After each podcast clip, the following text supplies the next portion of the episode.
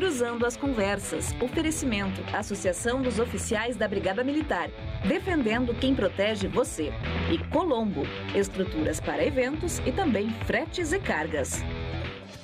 Cruzando as Conversas está no ar aqui na RDC TV. Você nos acompanha pelos canais 24 e 524 da Claro Net, também pelas redes sociais, arroba RDC TV Digital. O nosso programa também agora, junto com a programação da emissora, pode ser acompanhado em mais seis cidades no Rio Grande do Sul, através do canal 524 da Claro Fibra TV. Estamos em Montenegro, em Guaíba, em Cachoeira do Sul, em Torres, Gramado e Canela. Não deixe de participar enviando a sua mensagem, a sua, a sua interatividade é muito importante para nós. Nós estamos em todas as plataformas. E você pode encontrar as edições na íntegra do Cruzando as Conversas nos canais que mantemos, além do nosso podcast Cruzando as Conversas, que você encontra no Spotify, no Google Podcast, em todos os agregadores. Acesse www.rdctv.com.br, clique na aba Podcasts e encontre lá o nosso programa na íntegra para você assistir através do seu smartphone. O Cruzando as Conversas é um oferecimento da Associação dos Oficiais da Brigada Militar, defendendo quem protege você. E de Colombo, estruturas para eventos e agora também fretes e cargas. Eu vou abrir rapidamente o programa falando sobre a notícia que a jornalista Taline Opitz divulgou no seu Twitter, relativo ao deputado Luiz Augusto Lara, do PTB. Ele foi caçado pelo Tribunal Superior Eleitoral em decisão do ministro Alexandre de Moraes por abuso de autoridade, entre outras irregularidades. Cabe recurso da decisão, mas é um mau auspício aí para o deputado Luiz Augusto Lara. A informação foi publicada agora há pouco no Twitter da jornalista Taline Opitz, que é do Correio do Povo e da Rádio Guaíba. O nosso programa de hoje vai examinar a agricultura, o agronegócio, o plano safra e a alta do preço de alguns itens essenciais de consumo que são, obviamente, reflexo aí da questão econômica. E nós temos um time de convidados. O programa vai abrir aqui com o economista-chefe do CDL de Porto Alegre, Oscar Frank Júnior, que já está conosco. Oscar, tudo bem? Boa noite. Boa noite, Guilherme. Boa noite a todos. Sempre uma alegria conversar com todos vocês da RDC TV. Muito obrigado pelo convite, pela oportunidade. Deputado federal Alceu Moreira também está conosco. Deputado, bem-vindo. Boa noite. Boa noite. É sempre um prazer estar com vocês, a possibilidade de conversar com vocês e todos os telespectadores que vão nos acompanhar nessa live. E na sequência nós teremos também as participações do deputado Beto Fantinal, Fantinel, que está aqui no estúdio conosco. Beto, tudo bem? Como é que está? Bem, Macalossi, uma satisfação estar contigo, com o Oscar, com o deputado Alceu, com o deputado Elton Weber e, e principalmente estar mais uma vez aqui na RDC discutindo temas importantes ao nosso Rio Grande. Deputado Elson, Elton Berer também está participando da edição de hoje do Cruzando as Conversas. Não sei se o, de, se o deputado já fez conexão conosco. Deputado, tudo bem? Acho que, acho que o deputado Elton Weber não entrou. Bem. Pinel. Tá aí? Oscar e também eh, ao Antônio da Luz. Um prazer estar com vocês e com todos os nossos eh, eh, telespectadores aí do programa. Muito bem, depois Antônio da Luz também estará conosco aqui, economista, para falar sobre esses assuntos. Eu vou abrir com o Oscar nessa primeira parte do programa, que o Oscar vai ficar só na abertura e o tema dele é específico, é a questão do preço do óleo de soja, que subiu vertiginosamente, mais de 100%. Oscar, por que esta alta ela está vinculada na sua avaliação com o preço do dólar, o câmbio, que está num patamar altíssimo? Sem sombra de dúvidas. Então, para que a gente possa entender um pouco mais a respeito desse fenômeno, Guilherme, é fundamental a gente entender que a formação de qualquer preço dentro da estrutura econômica depende da interação entre as forças de oferta e de demanda. A gente também precisa compreender que as, essas forças elas dependem não só do que acontece hoje, mas das expectativas que os agentes econômicos carregam com relação ao futuro. Dito isso, se a gente for observar o comportamento da taxa de câmbio que tu mencionaste agora há pouco, a gente pode observar que a cotação saiu de aproximadamente R$ reais no início do ano passado para algo em torno de 5,60, 5,70. Isso representa um ganho de rentabilidade muito grande para os exportadores, para quem comercializa as mercadorias no exterior. E uma vez que isso acontece, naturalmente o mercado doméstico acaba sendo menos abastecido. Isso significa, portanto, um preço mais alto.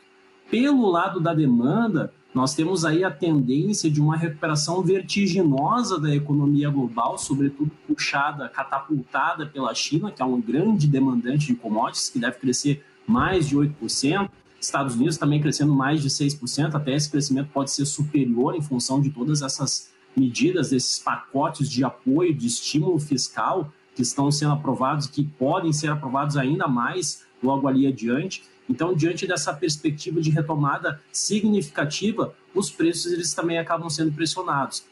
E também a gente precisa entender que nós estamos vivendo hoje um processo de recomposição do rebanho que acabou sendo dizimado em boa parte em função da peste suína africana, ou seja, nós tivemos aí diversos animais, diversos porcos que acabaram morrendo e que agora esse rebanho está sendo recomposto. E o farelo de soja é muito utilizado justamente para alimentar esses animais. Então, nós temos diversos fatores que acabam explicando por que, que a soja, tanto em real quanto em dólar, estão mais elevados nesse momento e isso acaba então reverberando sobre o consumidor final lá na ponta e fazendo com que esses orçamentos familiares acabem ficando mais apertados no momento.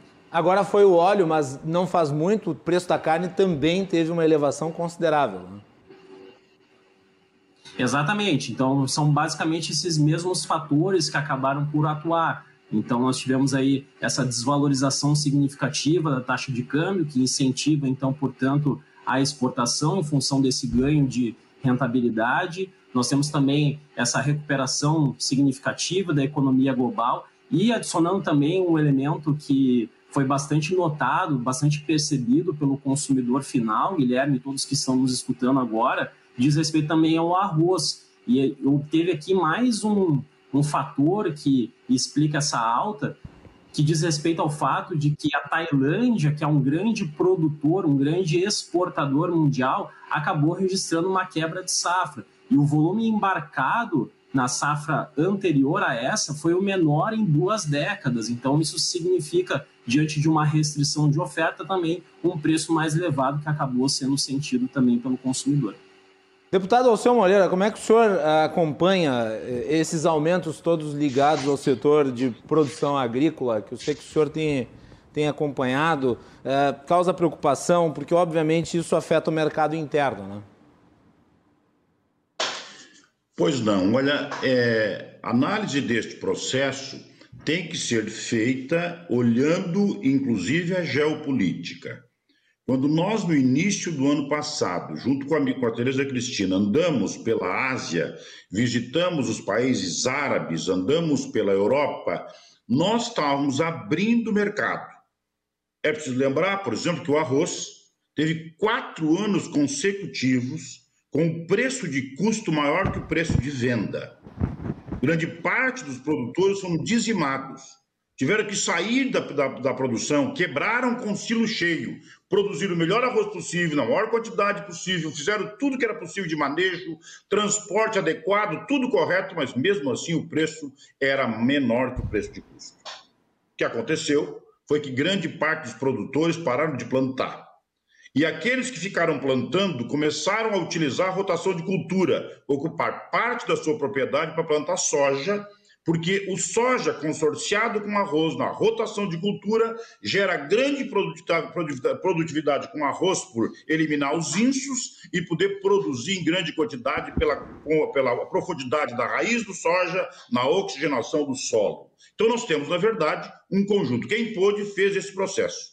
Hoje nós temos o preço do arroz elevado, não é só por causa da questão da produção da Tailândia, é que nós também temos um consumo interno na faixa de 11,5 a 12 milhões de quilos de arroz e vamos produzir em torno de 9 milhões de toneladas. Por quê? Porque grande parte dos produtores, como disse, foram dizimados e a, a área ocupada neste momento com arroz, em virtude da divisão com soja, é menor. O que, que isto significa? Que nós teremos, por exemplo, a metade sul do Rio Grande do Sul, que vai colher nessa safra em valores monetários duas vezes e meia o que ela colheu há três anos atrás. O valor de moeda circulante do Alegrete de, de, de Bagé será duas vezes e meia no arroz do que foi a safra de dois anos atrás. Isto vai reforçar demais a nossa economia, ainda mais combinado com um ano que foi bom para o trigo, que se avizinha o inverno, um, um ano muito bom para o trigo outra vez, é bom que se perceba que o trigo no Rio Grande do Sul, em alguns momentos, ele era utilizado apenas como cobertura de solo, para proteger o solo contra as chuvas. Hoje, o preço do trigo permite que se plante, plante trigo da melhor qualidade. Isso gera rentabilidade e vai aumentar enormemente a produção. Por que, que eu estou dizendo isso? Eu estou dizendo isso porque todos os setores da, do Rio Grande do Sul estão absolutamente aquecidos. Está o setor de frango, o setor da, da suinicultura, com dificuldade por causa do custo da ração, mas eles estão absolutamente aquecidos como mercado comprador. E nós temos o arroz, temos o soja com a maior safra de todos os tempos, e isso não tenha dúvida que os produtos como com commodities vão acabar por elevar o preço que já tem hoje. Imagina o cara estar tá colhendo uma lavoura fantástica de soja com preço de 160 na safra. O cara está produzindo arroz com a melhor qualidade possível, porque já no ano passado ele teve, teve esses preços, ele não tinha mais o arroz para vender, mas ele já sabia que os preços estavam na volta de 100 reais, 90 reais. Só que isto, pessoal, é uma rentabilidade invejável. E, portanto, ele certamente produziu neste ano com todos os ingredientes possíveis para ter uma grande safra e ele terá rentabilidade, ele vai botar dinheiro no bolso e isso significa que vai remobilizar nossa economia. Ele vai comprar implementos novos, máquinas novas, ele vai construir casa, ele vai consumir. Isto aquece a economia do Rio Grande do Sul. Aí alguém me diz, mas como é que fica o consumidor nesse processo? Meu amigo, quem dera eu tivesse uma prateleira cheia de caixinhas, que eu pudesse imediatamente mudar o preço de custo e o preço de venda para ter esse processo. Para poder regular preço interno, é preciso ter mercado regulador, precisa que a nossa Conab tivesse estoque regulador do processo, que ela não tem. Ela não tem estoque algum. Então não há preço de regulação. Se tu tem uma oferta de produto muito maior do que a produção, o preço sobe. Sim. Ou tu tem o caso da China consumindo soja e milho em grande quantidade. Por último, uma questão para encerrar esse primeiro momento que estou com vocês. É daqui para frente, em qualquer mesa de qualquer país, onde se vai tomar decisão política de alimentar a sua população nos próximos 30 anos, tem que reservar uma cadeira para o Brasil.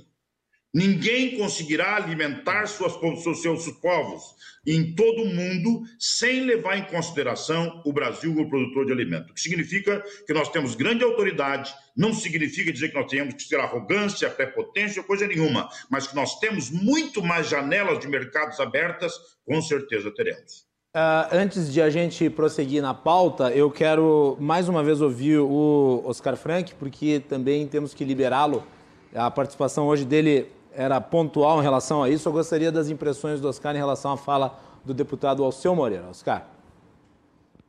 Bom, é importante a gente ressaltar que, de fato, existe uma expectativa de ganhos de rentabilidade, ou seja, do valor de venda dessa safra bem representativa em relação a 2020 2021, isso naturalmente é importante, só que fica um alerta com relação àquilo que vai ficar de fato para o produtor e o que isso também significa do ponto de vista do crescimento econômico, ou seja, do valor adicionado, ou seja, aquilo que representa a diferença entre o faturamento menos as despesas, menos os custos. Se por um lado a rentabilidade de fato está assim bem elevada, nós temos uma boa perspectiva com relação a isso.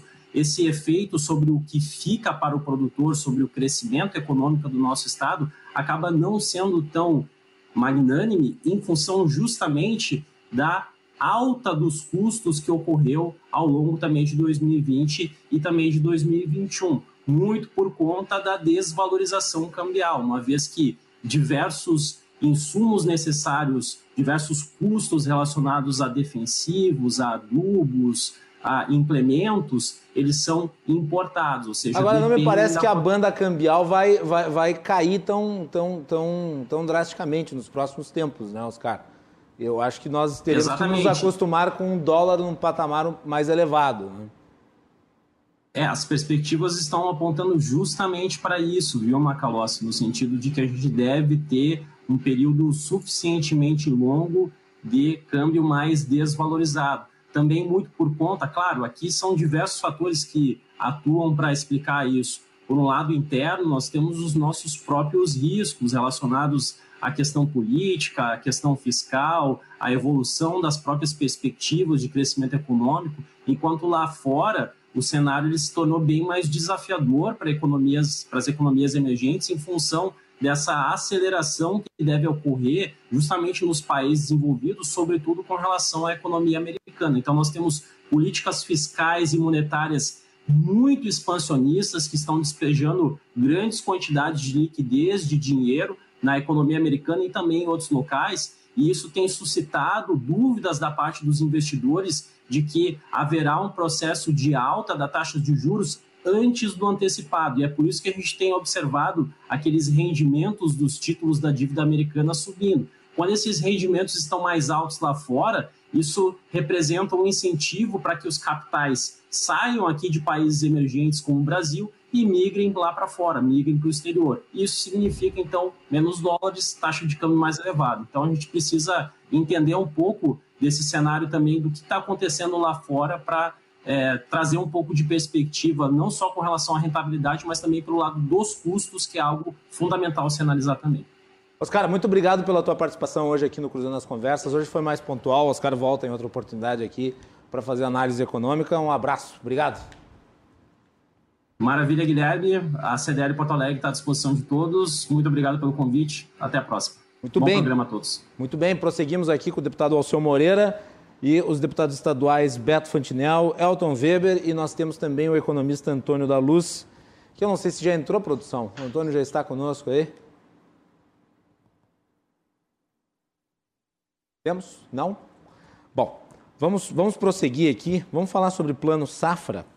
Plano Safra que é importantíssimo e o orçamento de 2021, que ainda está em debate, ele gerou uh, uma dúvida em relação aos valores que vão ser utilizados aí, uh, abrindo um buraco que pode gerar, talvez, alguns avaliam, uh, problemas. Eu gostaria das impressões de vocês, primeiro da importância do Plano Safra, segundo, né, dessa questão orçamentária. E eu vou pedir vou pedir licença para o Beto e para o Elton e aproveitar o deputado Alceu já que orçamento é uma pauta do Congresso Nacional, começar por aí. Deputado, uh, esse, esse orçamento tão problemático, agora vem uma PEC aí que estão dizendo que vai furar teto. É, é um orçamento que me parece muito problemático do ponto de vista da viabilidade dele. Uh, aqui, aqui o ponto é: deixo, fal, falta recurso para o plano Safra? Não se trata disso.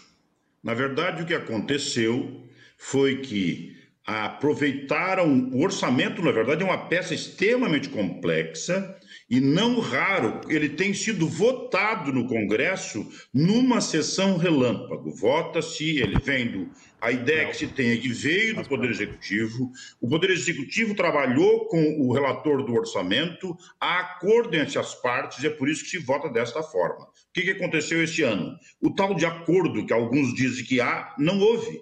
Tá? E então o recurso definido para emendas parlamentares, para que os deputados disponham para os seus redutos eleitorais, e é bom que se diga, isso não é democrático, porque tem uns que levam muito mais, eles acabaram é, sangrando o orçamento, tirando de lugares onde não poderia ser reduzido. Um deles é certamente o Plano Safra, quando se trata da agricultura familiar, recursos para esta área. Também para a área de pesquisa tiraram recurso. E nós agora o que estamos dizendo é que nós queremos a recomposição orçamentária.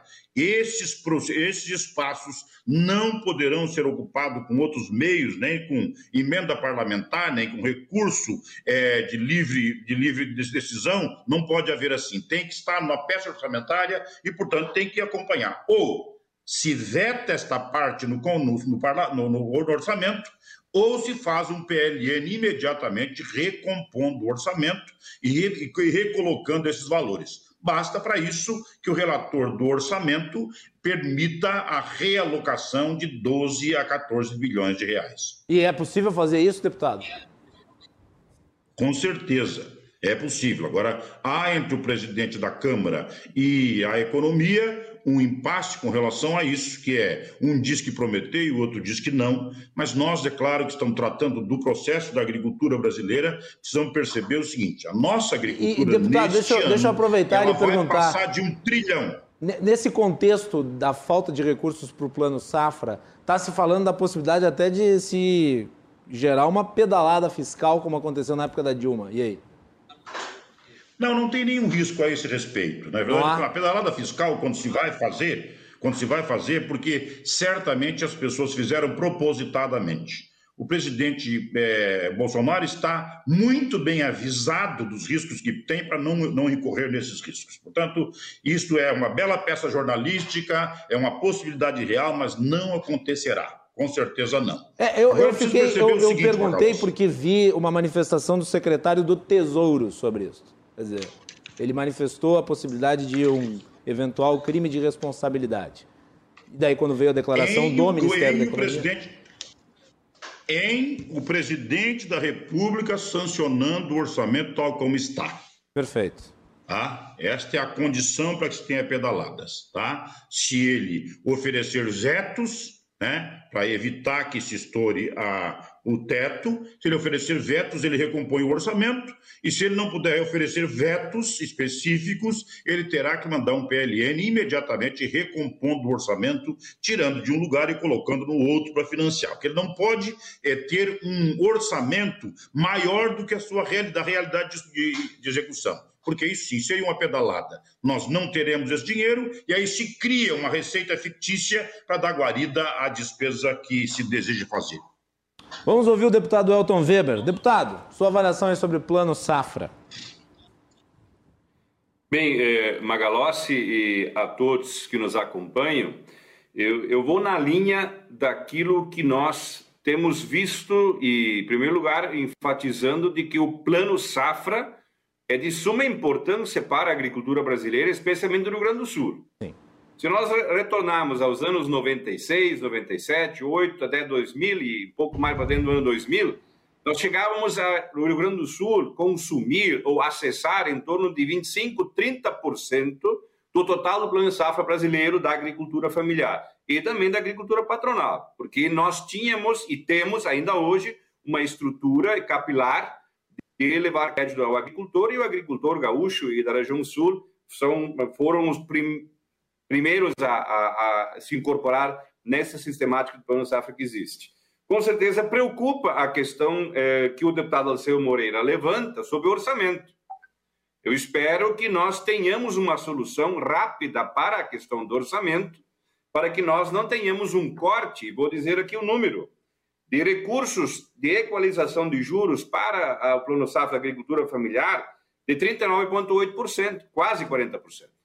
Isso é muito ruim. Primeiro, pela questão de juros, que pode ser mais alta do que foi até então, até o último Plano Safra, pode aumentar. Segundo, quando o agente financeiro perceber que não vai ter equalização para tudo, nós talvez cheguemos a não fechar o próximo Plano Safra 21, 22, é, com dinheiro para o agricultor. Podemos chegar, quem sabe, nos últimos três, quatro meses sem esse recurso. Então, eu espero que isso a gente consiga resolver, porque isso é um problema grave.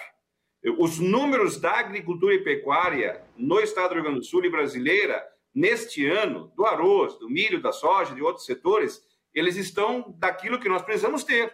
A rentabilidade da agricultura, ela agora está num patamar que deve estar porque nós amargamos o setor primário também muitos anos de perdas. O produtor de arroz ele está recuperando Sim. perdas que ele teve. outros setores também com os preços que tem agora. O dólar, oferta, consumo, tudo isso faz parte desse contexto. E nós não podemos ter um problema no plano safra, porque este um trilhão de faturamento que podemos ter e que vamos ter e já estamos aí tendo de, de safras da agricultura, do setor primário e pecuária junto, é, isto com certeza se pode e se dá porque se tem um plano safra de segurança para quem produz. Então, nós não podemos mexer naquilo que está dando certo. Mesmo que muitos digam, ah, o agro está muito bem, a agricultura familiar, a exportação, soja, milho, cereais, está tudo muito bem. Ok, estamos bem. Agora, se nós mexermos muito naquilo que está funcionando, nós vamos com certeza ter as consequências econômicas. Se o setor primário não for bem, todos os demais setores têm problema. Não só na questão do alimento, principalmente na questão do alimento. Porque durante a pandemia e a Covid, e eu lembro um ano atrás, Guilherme, Magalossi e Beto, Alceu Moreira, Antônio da Lúcia já estiveram conosco, uma das perguntas que nos faziam quando começou a questão do Covid, do coronavírus, será que não vai ter desabastecimento? Eu sempre dizia que não. E não vai ter mesmo. Por quê? Porque a nossa estrutura de agricultura, pecuária produção de alimentos é muito robusta. E se o agricultor tiver condições, por isso que enfatizamos aqui o Plano Safra, redução que houve ou que está prevista para esse Plano Safra, tendo condições, nós vamos produzir para comer no nosso país, não vai desabastecer os supermercados e vamos continuar exportando as commodities, cereais, carnes e tantos outros. Então, eu queria fazer este comentário Bem. positivo do cenário que se vive, mas preocupado com a questão da possibilidade de redução de apoio financeiro para o Plano Safra, seguro agrícola e as políticas públicas de apoio ao setor, especialmente da agricultura familiar, mas também como um todo para a nossa agropecuária gaúcha e brasileira. Ah, aliás, eu acho que é importante fazer esse apontamento aqui. A agricultura brasileira ela é altamente competitiva, ela é um, um case internacional de qualidade e sucesso, desde os pequenos empreendedores rurais até os grandes Uh, e, e, a vitória do setor agrícola na sociedade se dá pelo fato, principalmente, de nós termos uma grande oferta de produtos uh, e, e, e, eles serem acessíveis. E eu acho que eles devem ser prestigiados com investimento para manterem esse patamar de qualidade que fez com que se transformassem em competidores temíveis, né? que os digam os, os agricultores franceses. Né? Que, aliás, não gostam muito da produção brasileira porque eles perdem divisas. Então, eu acho que deve haver um esforço aí para que o investimento na agricultura se mantenha no patamar que a gente conhece. Deputado Beto Fantinel. Bom, Macalossi, acho que foi muito bem, muito bem delineado pelo deputado Alceu Moreira, pelo nosso presidente da Frente Parlamentar de Agricultura do Rio Grande do Sul, que eu faço muita satisfação de ser o vice do Elton Weber, nosso deputado. Uh, esse é um assunto que preocupa. Eu, eu e o deputado Elton Weber nos reunimos uh, na Assembleia para que nós tratássemos desse tema. Conversamos com o deputado Alceu Moreira, conversamos com o governo federal. Uh, a peça original do, do, do, orçamento teve um corte de 26% no plano safra.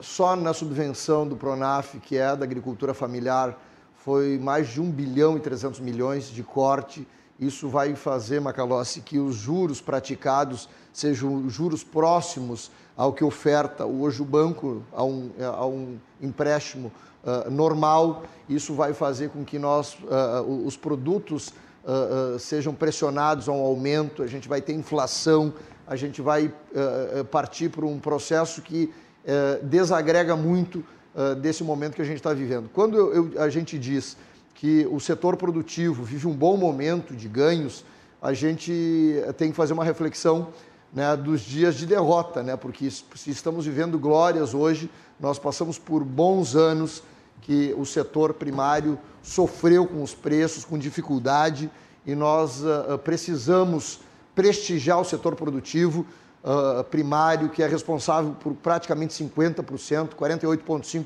do nosso PIB do Rio Grande do Sul.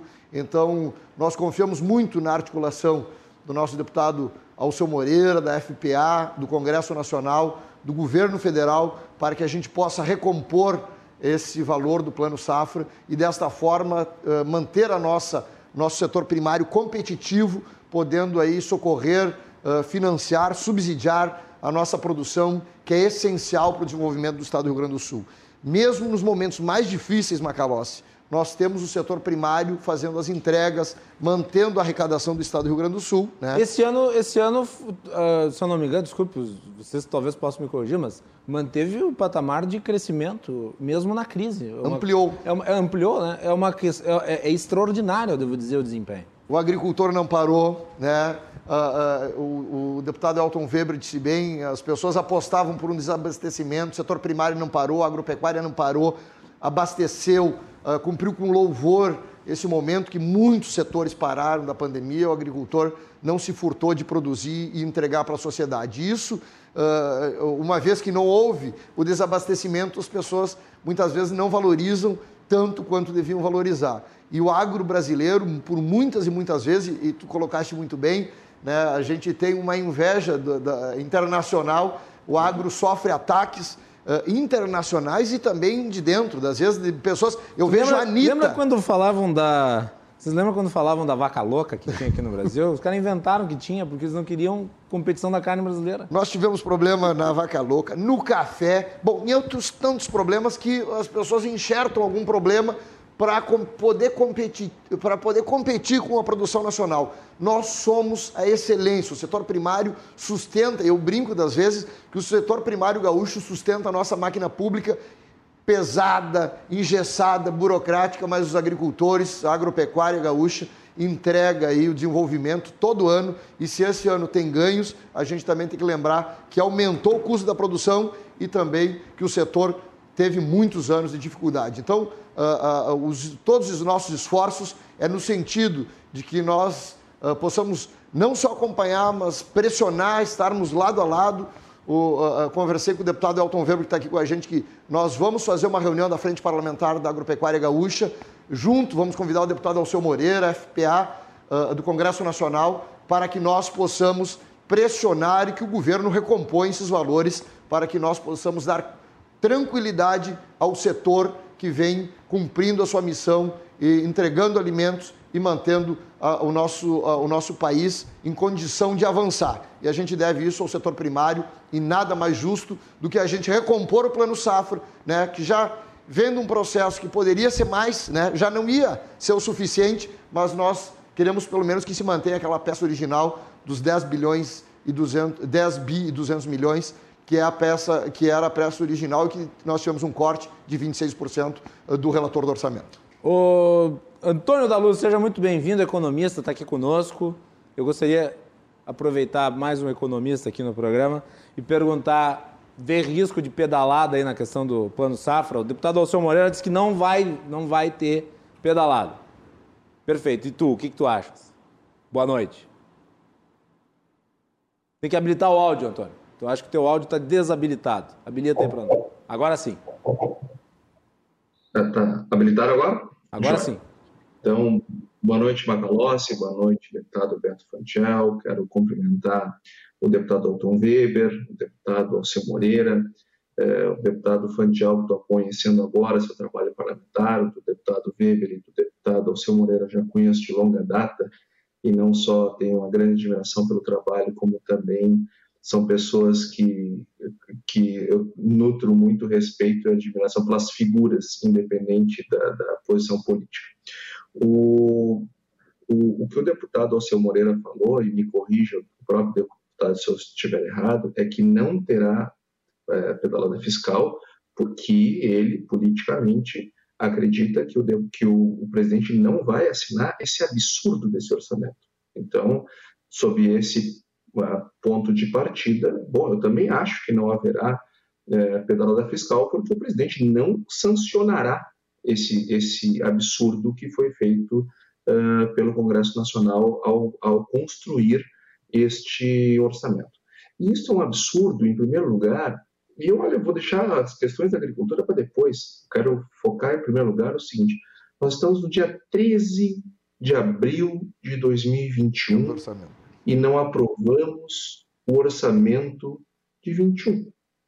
Ou seja, nós muito em breve vamos começar as discussões do orçamento de 2022 é. e não aprovamos ainda o de 2021. Então, isso mostra, em primeiro lugar, uma desorganização política enorme por parte do Congresso Nacional. E aqui não é nenhuma crítica ao, ao, ao deputado Alceu Moreira, que eu tenho certeza que se fosse presidente da Câmara não seria essa zoeira que está o Congresso Nacional nesses últimos anos. Nós estamos em abril, no quarto mês do ano, sem orçamento. Então, é, começa por aí. Aí o, aí o Congresso Nacional produz, o, o senador é, Márcio Bitar elabora, é, relata um orçamento em que de emendas parlamentares tem 48,8 bilhões de reais. Quando a ex-presidente Dilma tentou comprar o, o, fim do impeachment, ou a, ou a votação não para o impeachment, ela teve a desfaçatez de assinar um, um, um orçamento de 6 bilhões. 6. O presidente Temer, presidente Temer, para passar a reforma da Previdência, que depois terminou sendo aprovada nos primeiros dias do governo Bolsonaro, reforma trabalhista, isso e aquilo, um monte de reforma, 13. Nós estamos com 48,8 bilhões agora. Né? Acho que vai ser votado uma coisa incrível. O Brasil vai passar China e Estados Unidos, pelo jeito, pra, com isso que deve ser votado em seguida. Porque com 48,8 bilhões de, de, de, emendas, só pode. E, o que, e, e quando nós olhamos a, a, a questão orçamentária, a grande preocupação que nós temos é a seguinte: nós estamos numa situação grave. Que situação grave é essa? nós fizemos déficits primários em 2014, 15, 16, 17, 18, 19. Hum. 20 era um ano para a gente fechar quase no zero e 21 nós voltarmos a fazer o superávit. Com isso, a nossa dívida por conta dos déficits explodiu nos últimos anos. Só que se isso não bastasse, nós tivemos uma, uma pandemia no ano passado que exigiu ações do governo corretas, não tem nenhuma crítica a elas, como foi o caso do Pronamp, como foi o caso do BEM, como foi o caso do auxílio emergencial, que é o mais vistoso deles, como é o caso do auxílio a, a, a estados e municípios. Essas medidas que foram importantes, a projeção do PIB do, do, para o país no ano passado era de 9,5 de queda, caiu 4,1, né? E isso, essa diferença se deve justamente às medidas que foram tomadas. Só que também a gente fecha o ano de 2020, que antes da pandemia se esperava chegar mais perto do zero, do equilíbrio fiscal, nós fechamos com um déficit de 700 bilhões de reais. Sim, o fôlego fiscal é mais média, curto fôlego fiscal é mais curto. A gente perdeu Bom, toda a economia de uma década com a reforma da Previdência em um ano. Exatamente. Então, nós, o que nós poderíamos, em tese, né, se seguíssemos fazendo déficit, que é um absurdo, é, nós levaríamos 10 anos para fazer o que a gente fez ano passado em termos de déficit. Então, ninguém, então a, a dívida do Brasil explodiu. Esse é o ponto número um. O ponto número dois é o seguinte: nós tínhamos uma Selic caindo com a Selic caindo, eu tenho um serviço da dívida também caindo, porque eu vou pagar menos juros. Só que agora eu tenho uma dívida muito maior e uma taxa Selic subindo. Ou seja, eu vou tirar bilhões de reais, bi, muitos, centenas de bilhões de reais do orçamento da educação, da saúde, da segurança, aquela coisa toda, para pagar dívida. E essa dívida, e tomara que a gente não vá para o caminho que tomou a Argentina, que o próprio Brasil fazia nos anos 80, aquela barbaridade, de achar que a culpa é dos investidores. Não, vamos dar calote, queremos auditoria. Isso é coisa de gente caloteira, né? Gente mal pagadora, caloteira, ai, adora fazer essas, esses mise-en-scènes todos aí. Agora, na verdade, nós temos é que pagar o que a gente deve para justa, porque ninguém nos ofereceu dinheiro. Nós imploramos para pegar emprestado. agora é hora de pagar. Bom, se eu preciso pagar a dívida, eu preciso então do meu orçamento. Eu, se tem um momento que eu preciso fazer um orçamento bem feito, é agora. Porque eu tenho um problema grave fiscal para resolver. E o que, que acontece? Nós estamos no dia 13 de abril sem ter o orçamento aprovado. Esse é o ponto número um. O ponto número dois é que, aliás, esse já é o ponto número dois. Agora vamos, vamos, para, vamos para o ponto número três.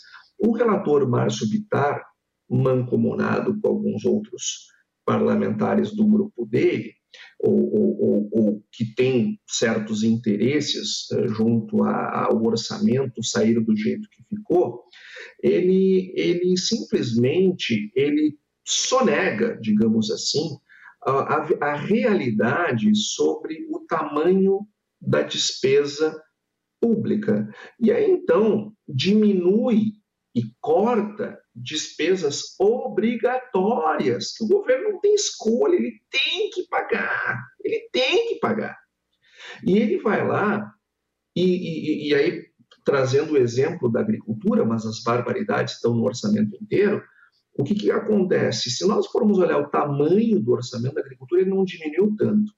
Mas o que, que foi feito? Eu corto uma verba que é essencial, que é o, o dinheiro do Pronaf, né? sabendo que ali eu vou atingir milhares de produtores, sabendo que aquilo ali não vai ficar assim, que vai ter uma enorme de uma resposta, mas uh, eu vou lá e boto mais dinheiro numa rubrica que se chama, por exemplo, fomento agropecuário, que está dentro do, do Agropecuária Sustentável, que é o nome do programa, onde, o programa orçamentário onde estão as rubricas da agricultura. Eu vou lá, tiro dinheiro da subvenção econômica ao custeio da agricultura familiar e boto lá um fomento agropecuário. Por que isso? Porque daí eu deixo uma rubrica ali para quando faltar dinheiro lá na agricultura familiar, eu chamo um salvador da pátria. Aí eu vou lá, né, a ministra da Agricultura, o presidente da Frente Parlamentar, o presidente da CNA, os presidentes das federações, os deputados do agro, como o deputado Alceu Moreira. Aí a gente faz uma, uma linha de pessoas eh, de joelhos, com pires na mão, Aí a gente implora para algum salvador da pátria botar o dinheiro que já era dali, ali. Aí o que ele vai fazer? Ah, eu salvei a agricultura familiar. Ele vai botar um outdoor, que nem um determinado parlamentar botou um outdoor absurdo lá na Estrada do Mar, assim, uma coisa nojenta de ver. Pois muito bem, aí bota um outdoor, eu salvei a agricultura familiar, eu fiz, foi graças à minha emenda, ou seja, eu devolvo para ti o que já é teu, Bem. mas eu faço todo o carnaval. E quando um presidente da República assina, sanciona um orçamento que está, que tem um vício claro, que todo mundo sabe, todo mundo sabe que esse orçamento é inexequível que o déficit é bem maior do que o que foi colocado lá, porque os cortes que estão feitos lá são em áreas que não se pode cortar. Olha, o que, que eu concluir, estou dizendo? Eu, concluindo, o que, que eu estou fazendo? Pedalada fiscal, crime de responsabilidade. Mas eu concordo com, o deputado Alceu Moreira que eu duvido que o presidente Bolsonaro vai, vai pisar numa casca de banana tão óbvia como essa. Deputado Alceu Moreira, uh, precisamos de salvadores da pátria nessas questões aí ou tem uma visão diferente?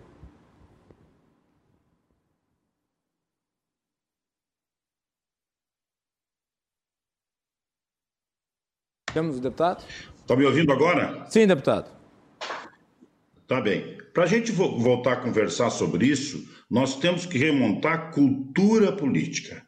E há um grupo de parlamentares do Senado e na Câmara que consideram que mandatos é ponto comercial. Tá? O mandato é um ponto comercial. Então ele tem que negociar. Ponto comercial? Ponto comercial. Essa é uma é, boa frase. Eu, eu, preciso negociar. Não tem que negociar nada. Né? Que negociar? Que negócio? Não tem negócio. Tá? Mas ele acha o seguinte: se ele puder fazer um orçamento em que lhe dê bilhões de reais para ele colocar nas suas bases eleitorais e ser recebido com bando de música, isto lhe garante o próximo mandato e algumas cositas mais. Tá? Então, eles trabalham desta forma. Se olhar a execução orçamentária para os estados do Nordeste, tu vai perceber claramente que a execução do orçamento pende a balança para o lado de lá. Eu não estou falando de nenhuma crítica a eles.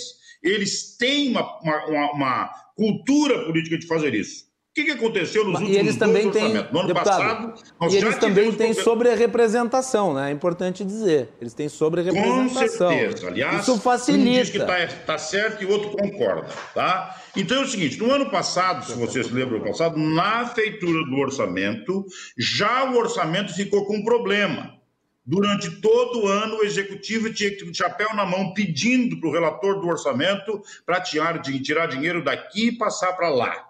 Tá? Este ano, na verdade, só carregaram na tinta, muito mais do que isso. Mas eu queria dizer para vocês o seguinte: tá? no caso da agricultura familiar, a gente está falando disso, além das questões de reorganizar o orçamento, que a peça que foi votada, que nós votamos numa votação simbólica, porque o orçamento, essa coisa tão, tão importante, é votado pelos parlamentares, pelos parlamentares, numa votação simbólica. Eles terminam o relatório às sete horas da noite e às oito é votado no parlamento. É cultural isto. Parece que esta peça foi feita para alguns, né? Todos os partidos envolvidos lá, com seus técnicos disponíveis, têm acesso ao orçamento. E o que cabe para nós votar é isso, é uma coisa que tem que modificar. Nós não votaremos mais orçamento desta forma, sem que saber o que, que tem dentro, porque isso, na verdade, é uma irresponsabilidade. Mas nós temos outras questões, Macalossi, que é o seguinte: nós falamos do Pronaf e nós falamos em juro de 2%. É verdade isso? É. Para o produtor ah, do Pronafiano é 2, 3. Só que para o governo custa 7%. Porque o Banco do Brasil ou qualquer outro banco que trabalha com esse orçamento, ele paga de spread, 7%. Sai, a taxa Selic é 2,5% e ele vai pagar 9,5% para ter esse dinheiro. Tá? Então, o que nós estamos trabalhando agora, e eu gostaria que o Antônio pudesse falar logo depois sobre isso, nós temos, estamos indo para o mercado de capital. Nós também queremos fundo igual ao fundo imobiliário, nós também queremos financiar a agricultura brasileira, a agropecuária brasileira, com esse recurso. Há pouco tempo eu vi o meu querido economista que saiu, teve que sair, dizendo o seguinte: olha, o dinheiro isso, porque tem mais liquidez. Não, não, não, não. Tem 4 trilhões de liquidez de recursos sendo aplicados nos seus mercados a taxa negativa. Vai me dizer que nós colocamos um papel com alta, é, é, com alta segurança, com assinado pelo BNDES no mercado, e eles vão deixar de comprar com uma agricultura como a nossa? Claro que não. Então nós temos que sair do banco de balcão. O que é o banco de balcão? O banco de balcão exige, por exemplo, que o cidadão que planta milho todo ano na mesma propriedade, todo ano ele tem que fazer um projeto com agrônomo, como se ele fosse da ciência técnica, e o, o agrônomo cobra 2% para fazer isso, o escritório. Ele leva no banco e o banco cobra meio por cento para ler o processo. Depois, o banco tem mil papéis para ele assinar, e esses papéis custam em torno de 6 a 7% do, do, do valor do financiamento. Então, eu, o dinheiro era 2, já passou para 10. Depois, ele tem mais seguro, ele tem mais uma série de penduricalhos, e quando chega no produtor está 17%. Nós temos que tirar o sócio oculto, o cartório bonito, cheio de carimbo, né? O banco no seu spread. Gente que nunca plantou, não quer saber se choveu, se deu seca, ganha muito mais dinheiro com a agricultura do que o produtor rural. E nós não podemos mais permitir isso. Por isso, nós queremos ir para o mercado de capital, nós queremos disputar esse mercado com bilhões de dólares disponível, porque a nossa agricultura é competitiva, rentável, saudável e garantida. E, portanto, nós temos condição de ser financiado com juros de 2% ou 3%, e é uma grande rentabilidade. Pergunte para o japonês se ele, se ele colocasse os dólares que ele tem disponível no Brasil para ter rendimento de 50% do capital, quer dizer, ele, ele coloca a 3%, quando a taxa Selic é 2%, se ele não ficaria louco de feliz. Com certeza sim. E nós não vamos continuar pagando 15, 16, com certeza não. Antônio da Luz, vamos lá. Uma visão e que, e que tivemos a sorte de encontrar o, o deputado Alceu Moreira presidindo a frente parlamentar, que comunga com essas ideias e nos deu uma, uma contribuição que sem a qual era impossível chegarmos nesse fim que chegamos nesta semana que passou, é justamente uma ponte entre o agronegócio brasileiro e o mercado de capitais. Hoje, o agronegócio se financia em bancos. Se fala muito do Plano Safra, né? O Plano Safra, ele é anunciado 200 e poucos bilhões, mas efetivamente o que tem lá, que realmente sai, é, é cerca de 170. Mas é isso há muito tempo, é 170. Mas vocês mesmos falavam antes de mim que o agronegócio faturou um tri. Esse ano vai faturar um tri, vai mais de um tri. Nós não temos mais como ficar só naquela coisa do plano SAR, aquilo lá na agricultura brasileira dos anos 80, anos 90, ok, mas não dá, a gente tem que buscar alternativas. E nós entendemos que o mercado de capitais, que tem um, um excesso de liquidez, e é um excesso de liquidez mundial, inclusive está na The Economist desse mês, deputado aqui concordando com o seu ponto, a, a The Economist traz uma matéria justamente falando da preocupação dos bancos americanos com excesso de liquidez lá nos Estados Unidos. Então, agora imagina Europa, imagina Japão. Né? Mas, enfim, nós temos um excesso de liquidez no mundo.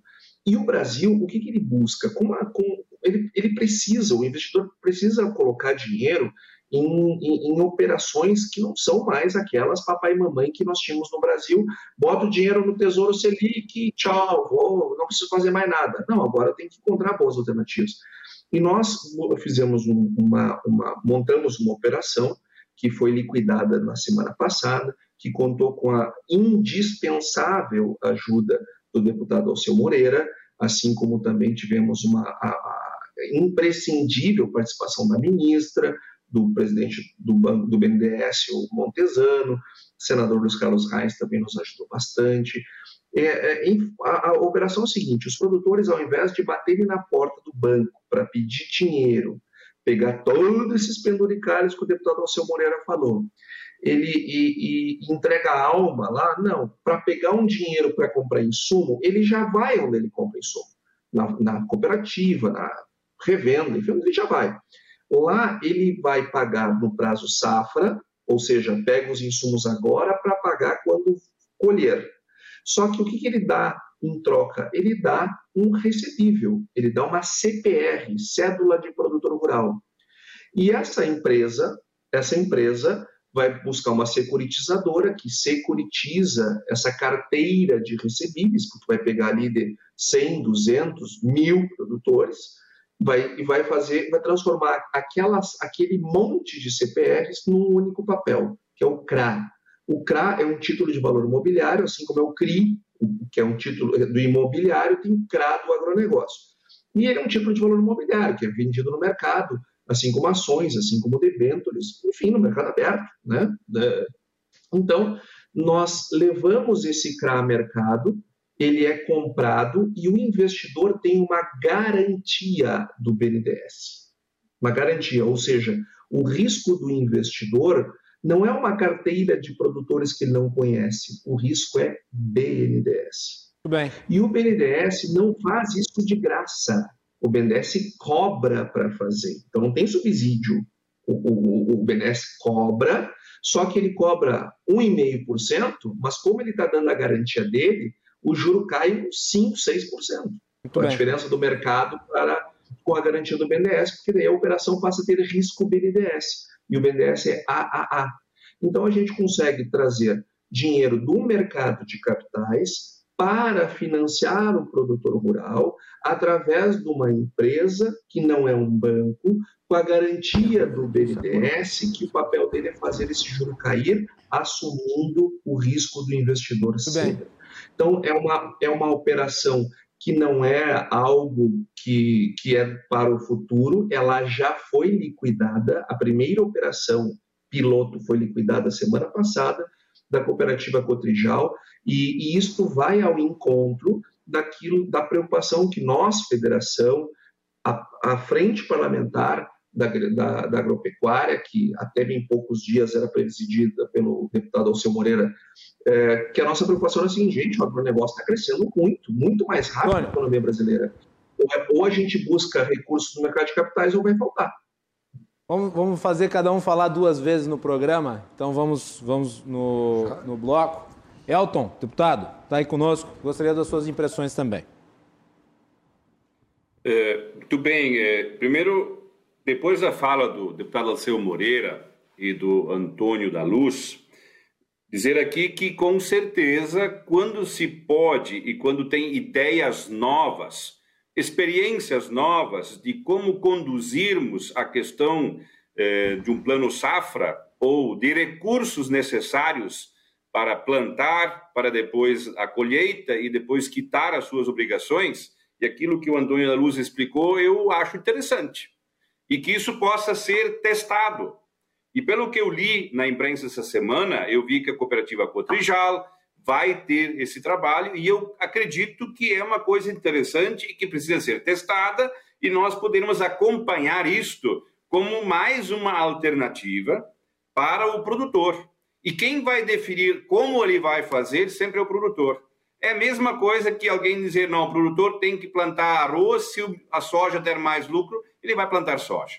Então, eu creio que é importante isso. Mas nós não podemos desfocar do plano safra que vem vindo e que é hoje uma prática normal. E quero só fazer uma ressalva aqui de que de 2013 para cá, o ano que tem a menor previsão, a menor previsão para agricultura familiar de equalização de recursos, Petro Fantinel, do que o nosso vice-presidente da FPA aqui na Assembleia, da Frente Parlamentar da Pecuária, é este ano. 2, 2 bilhões, arredondando. E o menor número que nós chegamos foi a 2 bilhões e 700. Então, as experiências novas, as modalidades que podemos criar, elas têm que ser testadas e nós temos que incorporar ao nosso dia a dia. Eu acho que, inclusive, na reunião que nós deveremos fazer na semana que vem, já dita pelo Beto Fantinel, da Frente Parlamentar Gaúcha aqui da Assembleia, nós vamos tratar disso. Mas não podemos deixar de falar do Plano Safra, mesmo que ele, de fato, ele é muito bom para agricultura e pecuária. Se não tivesse, era muito pior. Acho que aquilo que se conquistou e construiu é muito bom. Agora, com certeza, e eu concordo, é muito bom também para o agente financeiro. Porque dos 3, 4, 5, 6, quantos por cento se paga, dependendo da, da estrutura da propriedade, do agricultor familiar ou não, patronal, e que tipo de investimento nós vamos fazer, uh, o que é pago a mais ainda pelo produtor, fora o que o governo coloca, é um monte de dinheiro. E isso chega sim a 10%. Chega com certeza a 10%, com seguro, crédito, mais o cartão que tem que fazer junto, seguro de vida, que às vezes é imbuído junto. Essa é a realidade do nosso crédito. Mas não dá para transformar de uma hora tudo da forma como a gente gostaria talvez que fosse. E por fim, aqui apenas colocar, e aqui foi colocado eh, muito bem a questão eh, do orçamento da União. Lamentável, sim, que estamos em abril e não temos aprovado o orçamento. Quero aqui dizer e, e que a Assembleia Legislativa aprovou o orçamento para o Estado no final do ano passado ainda. E aqui no início do ano já se adequou ele a uma nova realidade, inclusive com números melhores do que estavam previstos. E na questão das emendas parlamentares, se os 40 bilhões previstos pelo relator, não tem como não dizer que isto é um absurdo. Porque normalmente o, o volume de recursos, pegando os 513 deputados, pela cota parlamentar que eles têm de emendas, mais os senadores, mais as bancadas de cada estado, não passaria de 15 bilhões. Deputado Alceu Moreira pode me corrigir, se for pelo normal. Porém, e aí vem a questão, tem sempre um grupo que se junta, e talvez independente de partidos, e que avança para cima do orçamento, nesse sentido e coloca mais recursos. São os, na minha opinião, grupos privilegiados e que o executivo normalmente concorda. Não adianta dizer que não é. Tu acha que o executivo está à mercê desses então, lobbies, deputado acho que é Elton? É importante só deixar claro isso, Guilherme, e daí eu vou encerrando dizendo que tudo o que nós pudermos fazer de inventar coisas novas, novas formas de trabalhar o plano safra, a nossa agricultura, a nossa pecuária, nós temos que fazer. Mas o governo federal, as estruturas de governos têm também que fazer a sua parte. Para nós termos uma agricultura e pecuária forte, não dá para o Estado estar fora disso e, principalmente, não abrir na questão de orçamento para esses grupos de interesse da forma como está sendo feito. Se é 40 bilhões e pelo normal seria 15, nós sabemos onde está o problema. Então, o executivo e o legislativo devem fazer a sua parte também. Deputado, só para esse ponto, o senhor acredita que uh, o executivo é frágil ante o lobby de certos grupos? Com toda certeza. Se o Antônio da Luz, que eu respeito muito, é um grande economista, conhece o assunto, estamos falando de fato, eu verifiquei agora aqui, são 40 bilhões de, de emendas ao orçamento de parlamentares. E se o normal, pelo que a gente assiste, eu, eu estou um pouco, pouco, há seis anos na política só, eu assisti, não, não poderia, pela cota normal de cada deputado, cada senador e dos estados, ser mais que 15. Então, o, o, o, executivo permite, ou ele se rende também a isto. Então, nós temos, uh, Beto Fantinel, a, a, a solução dos 10, 12 bilhões que foram cortados, quase 27% na educação, também é um tema que a gente precisa conversar, e na agricultura, só da agricultura familiar, em quase 40% do orçamento de equalização para juros da agricultura. Então, sim, o governo se torna frágil e aceita muitas das vezes essas coisas. Beto Fantinel, para encerrar o bloco. Bom, depois dessas aulas, viu, da Luz, do Alceu, do deputado Elton Weber, na verdade, Macalossi, eu tive a oportunidade, e nesse sentido da fala do deputado Elton Weber, tive a oportunidade de estar na chefia da assessoria parlamentar do Ministério da Cidadania e acompanhar um pouco do dia a dia do, do, do governo federal e do parlamento também. E a gente, o governo está muito suscetível ao lobby, à pressão, à força do parlamento. E a gente sabe que as emendas uh, uh, e, e, o governo virou refém de um processo que é institucionalizado e faz com que fica, o governo fique suscetível ao lobby de certos interesses, né, que, enfim, entregam os recursos para suas bases mas faz com que a gente não pratique com justiça a organização do orçamento da União.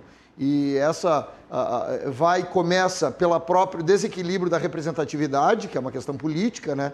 Uh, estados como o Acre têm uh, uma proporção de parlamentares violentamente maior que outros estados, como Rio Grande do Sul, São Paulo, outros estados, pela, pelas regras institucionais da, da, da nossa democracia, mas que faz com que esses eh, estados e esse, essas regiões tenham mais força política e, e, busquem mais orçamento, porque cada vez que tem uma, um debate de uma votação, de uma reforma, de, uma, de um projeto importante para o governo, o governo vira refém de, dos parlamentares que praticam esse tipo de política. Né? Eu tenho, eu aprendi isso com, com muita uh, felicidade. Tive uma escola do governador Sartori, né? E isso eu peguei um pouco a aversão, esse tipo de pressão uh, uh, praticada uh, principalmente pelo parlamento, e não generalizo, a grande maioria são pessoas, são políticos que têm interesse em fazer o desenvolvimento do nosso país, mas tem aqueles grupos e aqueles parlamentares que fazem esse tipo de pressão, e como disse bem o deputado Elton Weber,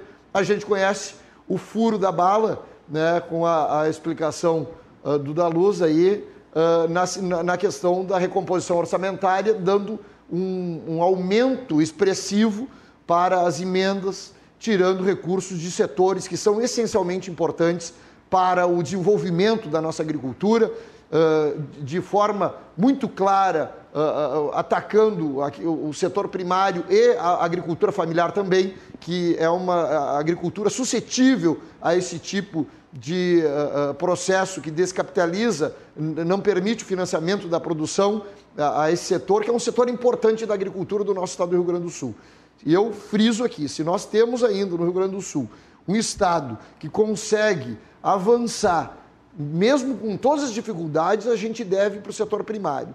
Se a gente tirar o financiamento além de outras consequências que eu, que eu vejo toda vez eu falo. Nós não temos uma estrutura adequada para o jovem no campo, não se tem um sinal de internet, de telefone, não se tem uma, uma infraestrutura rural, uma pavimentação naquela, nas estradas. E a gente ainda desesperança os, estes jovens pela falta de atenção, uh, pela uh, falta de compreensão do próprio governo e do parlamento sobre esse processo de financiamento da, da, da, da, agricultura, nós vamos ter também um, uma saída do jovem do campo, um êxodo rural. Isso vai, vai somente prejudicando o nosso setor primário e também né, as nossos, os nossos pequenos municípios, as nossas agriculturas familiares que são uh, uh, uh, suscetíveis a isso. E, consequentemente, também, certamente, nós teremos uma questão inflacionária, uma vez que a produção, o custo da produção a gente vai aumentar, né, os juros, e o, a gente falava aqui dos, dos fundos do agronegócio, eu ainda não tenho, vejo com bons olhos e estou acompanhando e aprendendo uh, pelas manifestações do Alceu, uh, uh, do da Luz, mas eu tenho ainda um questionamento sobre a terra, que o, pode nos explicar, sobre a, a burocracia desse processo. Hoje, tradicionalmente, a busca pelo PRONAF, a busca pelo, pelo custeio, pelo, pelo esse recurso no balcão do, do, do, do banco, ele é mais claro, mais fácil, é uma coisa praticada, embora o deputado Alceu diga com muita clareza e com muita verdade que a gente a, a, encontra nesse balcão um sócio culto, né?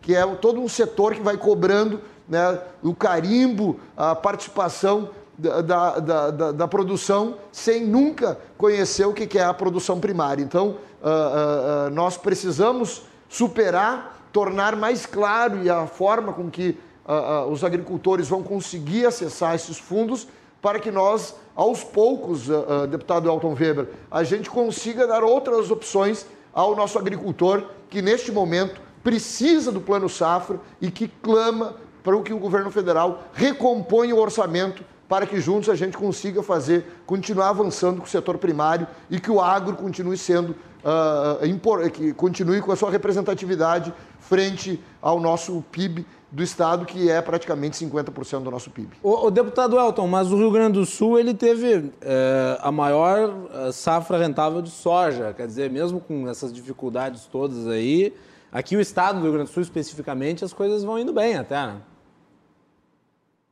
Com certeza, nós não podemos é, estar falando negativamente da atividade. Eu acho que todo o nosso debate aqui, com todos que falaram nesta noite, nós estamos falando de alguns problemas, algumas situações que se constata e que nós precisamos estar atentos para que, de fato, a gente não vá para trás. A nossa safra de soja é, é, vai ser excelente, está, nós temos com boa produtividade, do milho também. É, o setor do frango e do suíno atravessa algumas dificuldades, sim, de algum mais no quesito do preço das commodities, da soja, do milho, que são parte da ração, do leite, com certeza também, mas é, a nossa safra de grãos e os preços do produto, como disse já anteriormente o deputado Alceu e os demais que me antecederam, nós estamos num patamar que nós precisávamos estar para podermos recuperar aquilo que no passado se perdeu e, ao mesmo tempo, também fazer frente aos novos custos de produção. Ah, o diesel e os insumos também têm aumentos. O câmbio, o dólar mais caro, aumenta o custo de produção. Embora que temos, com certeza, uma rentabilidade muito melhor nesses últimos períodos do que anteriormente. Então, positivamente a questão da safra e, como disseram outros já anteriormente, o agricultor gaúcho, o produtor gaúcho está fazendo a sua parte, certamente o produtor brasileiro também, e por isso, pelo cenário mundial também das próprias commodities e dos preços de oferta e procura a China, que é um grande comprador, para recuperar seus, eh, seu setor da sinicultura e também por ser um grande consumidor de matérias-primas, ele sempre vai estar também eh, eh, comprando, e é bom que compre. E também nós precisávamos desse fôlego, especialmente também no arroz. Arroz é uma das atividades que muita gente saiu, inclusive foi para a soja.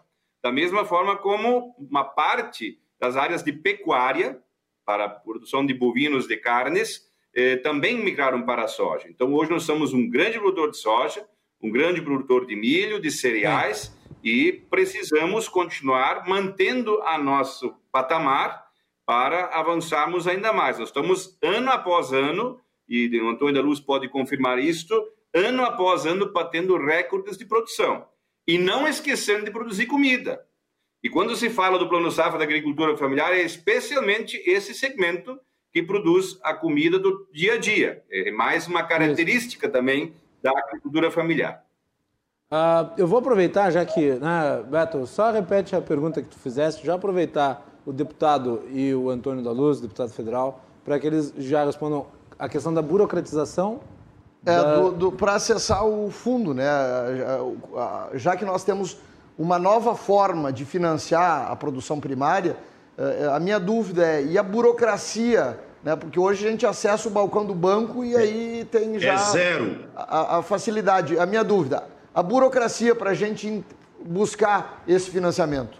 Eu vou pedir só para o pro, pro é deputado, vou pedir para o deputado ao seu é, ser sucinto, assim como o Antônio da Luz, para a gente poder fazer o um intervalo depois entre outras pautas. Vai lá, deputado ao seu a burocracia é infinitamente menor. Quer dizer, se, se, a cooperativa de Ibirubal, a cooperativa de Cruz Alta, qualquer das cooperativas, ou uma grande revenda, quiser fazer uma carteira, ela vai transformar a CPR, que é o documento que o, que o produtor assina quando ele compra insumos, ele pega essa carteira, vai numa securitizadora, transforma em CRA e vai para o mercado com a garantia do BNDES. Não é muito menos burocratizado do que é hoje que ele tem que ir a cartório, que ele tem que preencher projeto, que ele tem que fazer uma série de coisas desnecessárias. Este modelo que nós estamos fazendo não é, é muito menos burocratizado, é muito melhor. Acontece, pessoal, que para nós ter acesso a este, este recurso, não pode reduzir o volume do plano safra. E, aliás, é uma coisa que tem que ser dizer clara: o dinheiro não vai sumir, pessoal. Não é o fato de estar 40 e poucos bilhões das emendas parlamentares que vai sumir o dinheiro. Não.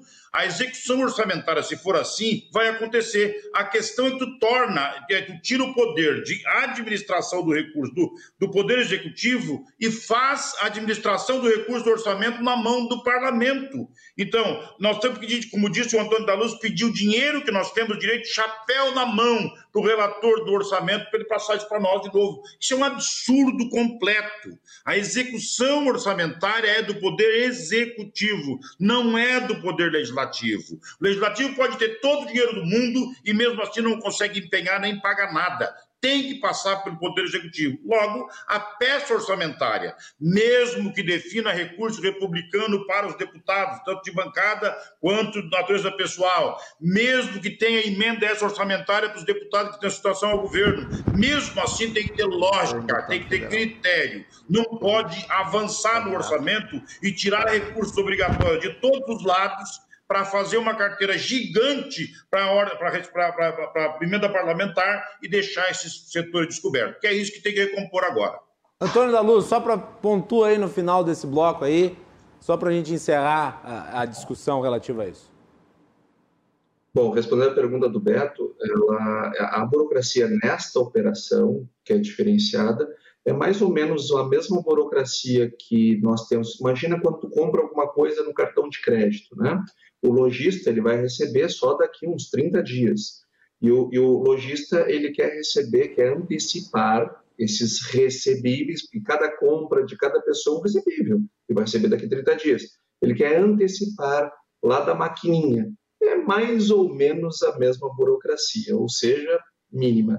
Agora, Pergunta para o deputado Elton Weber, que é um profundo conhecedor da, do, dos processos da agricultura familiar, até porque ele é produtor familiar, ele vai ao banco tomar crédito.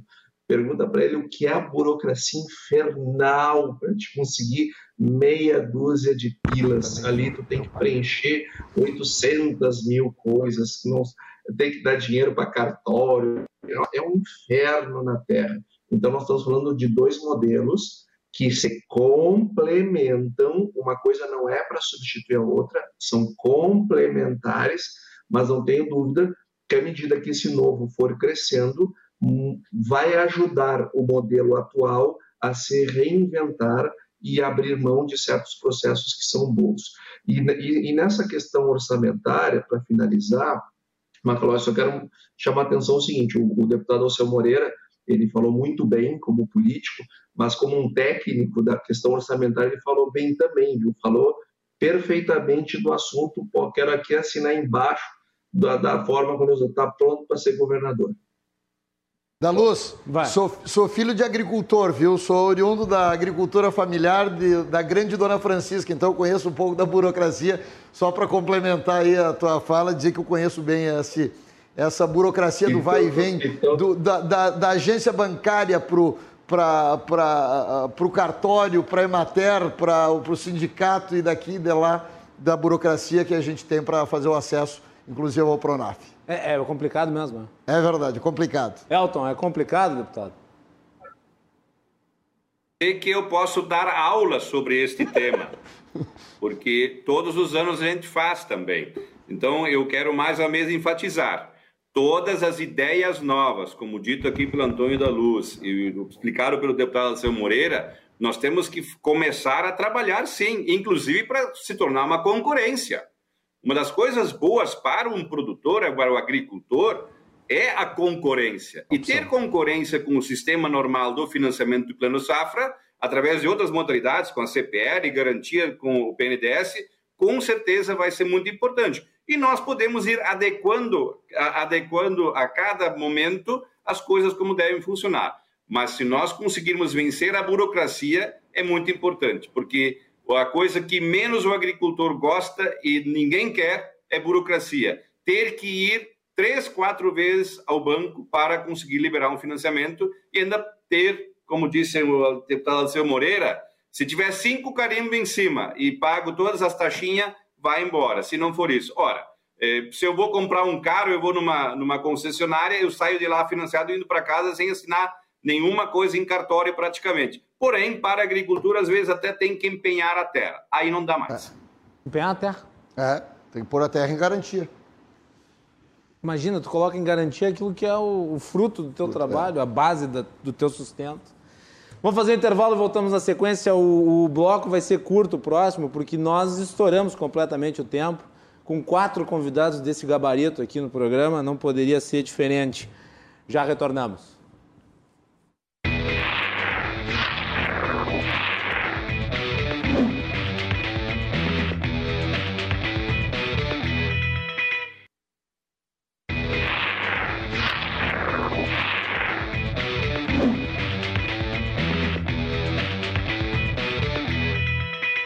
Muito bem, estamos de volta com Cruzando as Conversas. Hoje nós estamos aqui com um elenco. Né? Temos o deputado federal Alceu Moreira, deputado estadual Elton Weber, deputado estadual Beto Fantinel e o economista Antônio da Luz falando sobre economia, agricultura, pacto do plano safra, orçamento.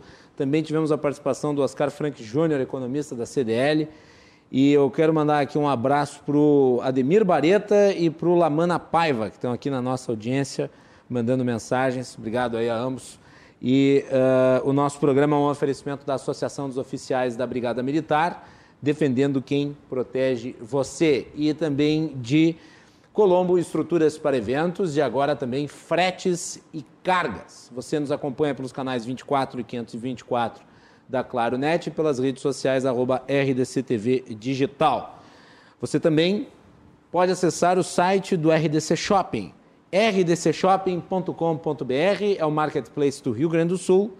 Você encontra várias ofertas, produtos utilitários e serviços e uh, promoções especiais. Água de arcanjo, desconto de 15% nos kits presentes de 89 por 75 e 65. Você pode parcelar em até três vezes. É só acessar lá rdcshopping.com.br para encontrar essas e outras ofertas. Muito bem, uh, a produção preparou aqui alguns números relativos à produção.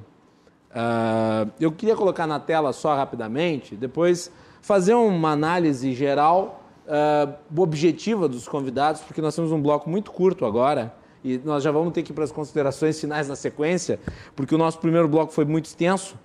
Uh, vamos botar aí o, o, orçamento do plano Safra, uma planilha completa que nós temos, que saiu. Então tá aí, as subvenções previstas no orçamento para 2021. Tá? Então, o prêmio do seguro rural, menos 7,9. Crédito para agricultura familiar, menos 35. Crédito para médios e grandes produtores, menos 28. Comercialização agropecuária, menos 6,9. A soma total menos 26,7. Ali estão os cortes do relator geral.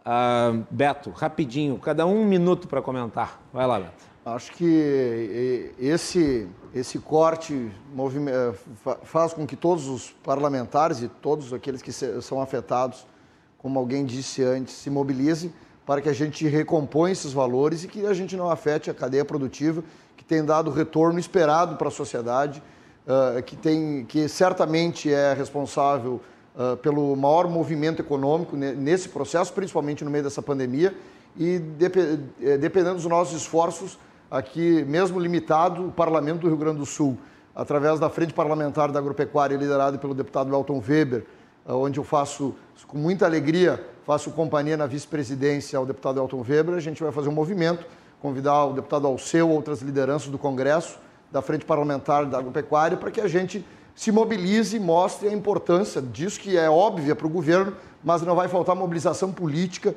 para que a gente possa recompor este orçamento e minimamente financiar esse setor que tem sustentado a estrutura pesada, burocrática, ineficiente do Estado ao longo do tempo. Ressalto mais uma vez, 48,5% 48, do PIB do nosso Estado vem do setor primário e ele é responsável pelo sustento da nossa economia do Rio Grande do Sul. Da nossa parte, vai, vamos fazer muito barulho, muita pressão para que nós juntos possamos superar esse momento e devolver, recompor esse orçamento para que a, os nossos agricultores, a nossa agricultura possa uh, receber o financiamento e continuar aumentando a produção e o desenvolvimento da nossa economia do Estado. Deputado Alceu Moreira.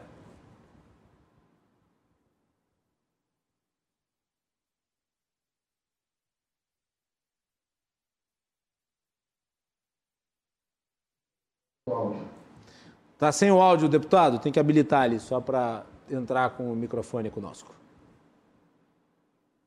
Aberto. Alô? Eu ouço o deputado. Agora ele ouço, deputado. Eu estou com o áudio aberto aqui.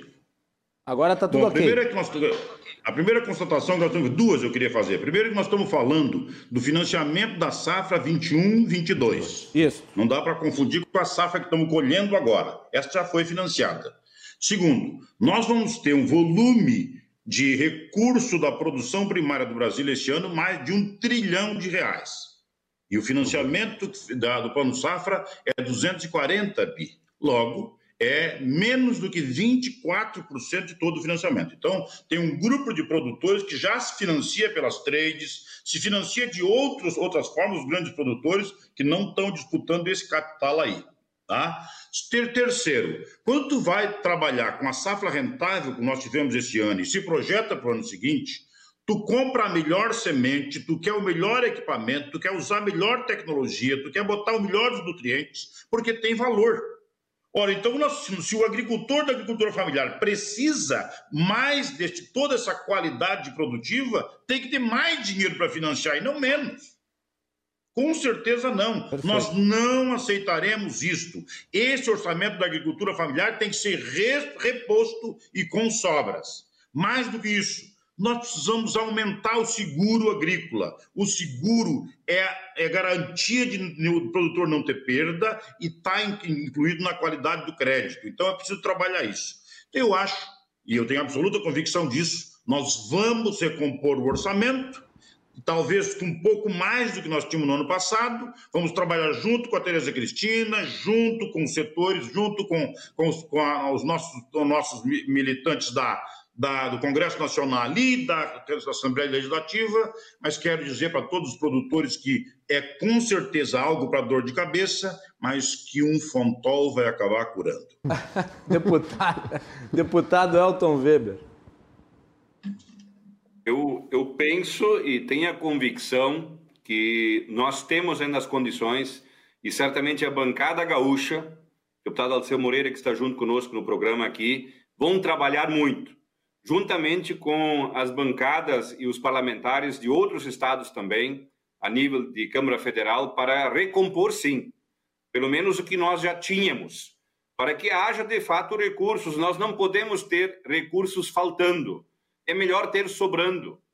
Porque o que está sustentando a economia brasileira, não só neste período agora do ano 2020, com o Covid, e a, o coronavírus, mas em an, anos anteriores também é o setor primário. Então, não podemos deixar que enfraqueça isso. Segundo, dizer aqui também que a única indústria a céu aberto é a agricultura, embora e a pecuária. Embora nós tenhamos alguns cultivos protegidos, algumas atividades frutíferas ou enfim. Agora é uma indústria de céu aberto. Isso tem que ser levado em consideração e aí eu quero também emendar no sentido da questão de nós avançarmos ainda mais nos programas de seguro, tanto dos interpéries climáticos, bem como também de garantia de renda. Creio que isto são temas ainda para frente que vamos trabalhar. Agradecer também ao convite e eu quero parabenizar a RDC TV por esta iniciativa e pelo trabalho que vocês fazem. Eu acredito que é conversando, fazendo bons debates que a gente constrói, cada um com a sua opinião, mas eh, as opiniões, mesmo divergentes, na construção a gente consegue avançar com certeza mais ainda. E a Frente Parlamentar Agropecuária aqui da Assembleia Legislativa, a qual nós representamos junto com o Beto Fantinelli e os demais colegas, vai estar atento, junto com a bancada federal, com as entidades como FETAG, Farsul e as demais, para também ajudar os parlamentares a corrigir essa questão do orçamento a nível de país. Antônio da Luz, só o ponto final, depois nós vamos para as despedidas.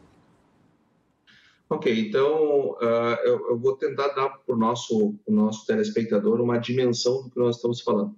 O orçamento de 2020 ele foi de 3, olha só o número, 3 trilhões 580 bilhões de reais. 3,5, 3,6 trilhões.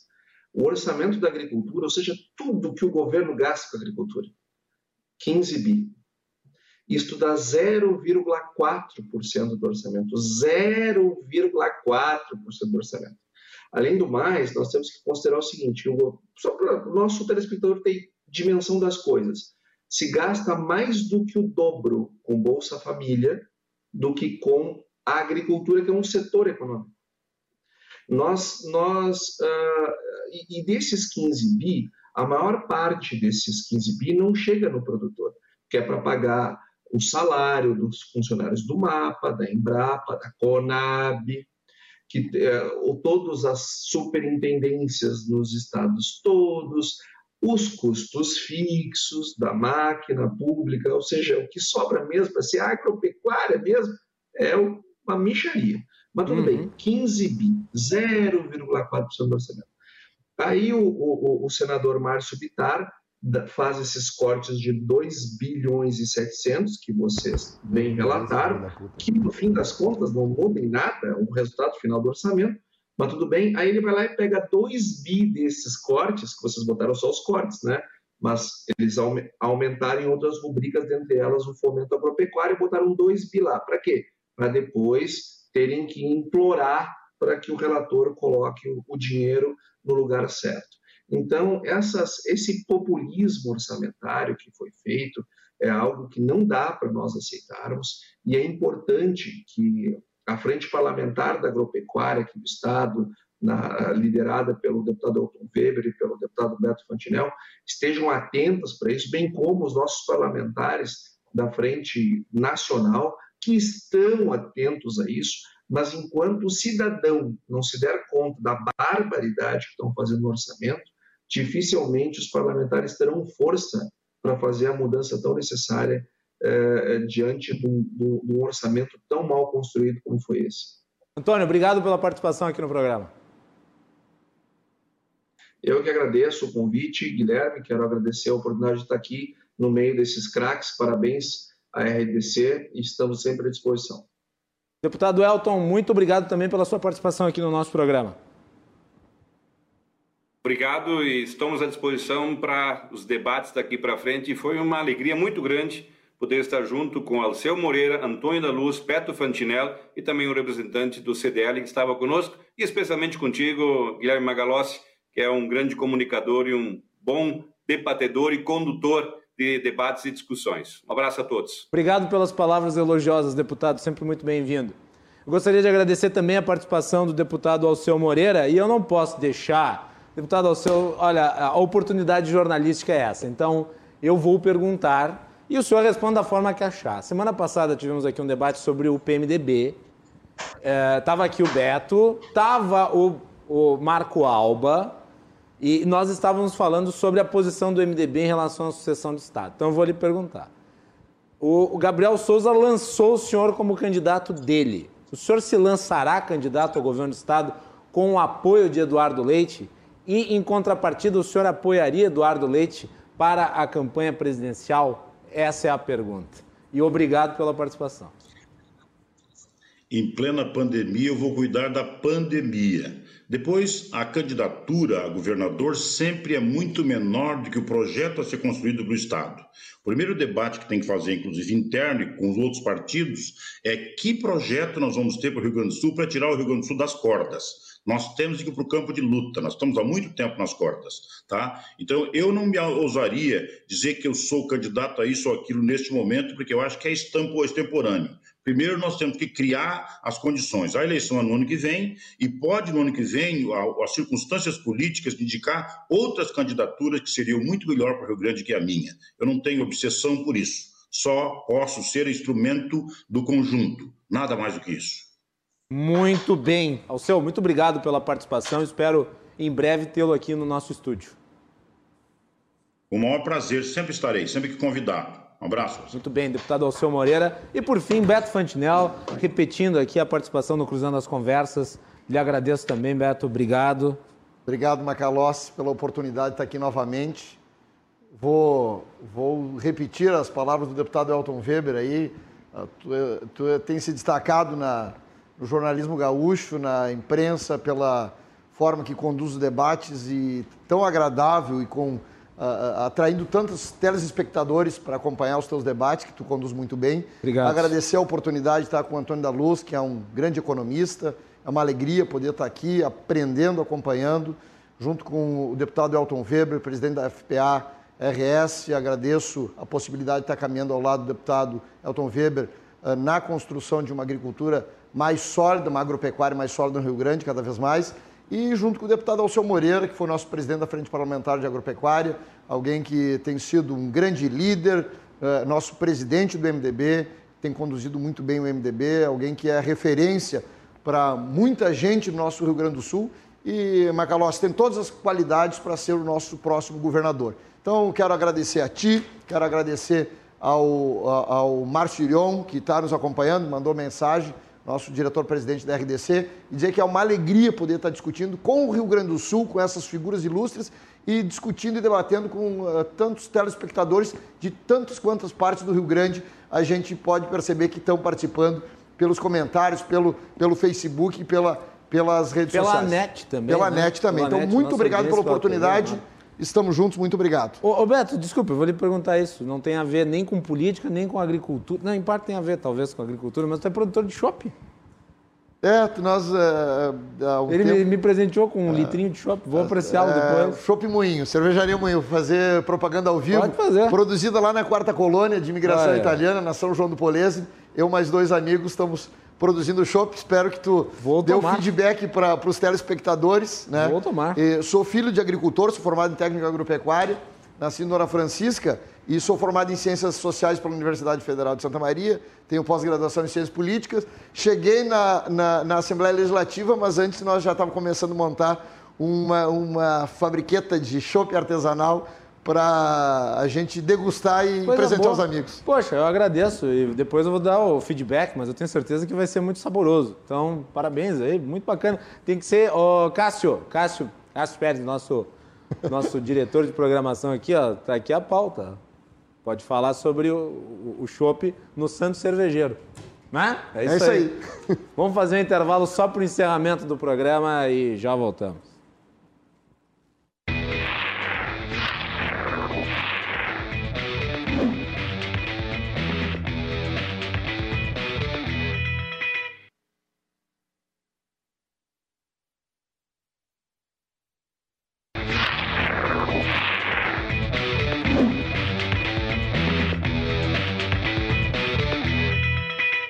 Muito bem, hoje nós tivemos no programa uma bancada cheia. Oscar Frank, diretor econômico do CDL Porto Alegre, Antônio da Luz, economista, Beto Fantinel, deputado estadual, também Elton Weber, deputado estadual, e Alceu Moreira, deputado federal. Uma grande bancada de convidados hoje falando sobre o setor da agricultura, plano safra, orçamento. Né? Espero que tenham gostado. O nosso programa é um oferecimento da Associação dos Oficiais da Brigada Militar, defendendo quem protege você. E de Colombo, estruturas para eventos e também fretes e cargas. Amanhã o Cruzando as Conversas examina a volta às aulas, que está numa enorme discussão. Né? Uh, e me parece absolutamente sem sentido nenhum, visto os estudos que têm saído mostrando que é, quantidade de casos relativas ao ambiente escolar é mínima. Né? Então não faz, não faz a menor razão as escolas permanecerem fechadas, gerando prejuízos sociais de longa duração, que ainda nós não conseguimos nem dimensionar. E tem a questão da judicialização. Quer dizer, é uma ação de Estado, mas a partir do executivo. Quem governa não é o judiciário. Nós vamos tratar disso amanhã. Você é convidado a assistir. Boa noite.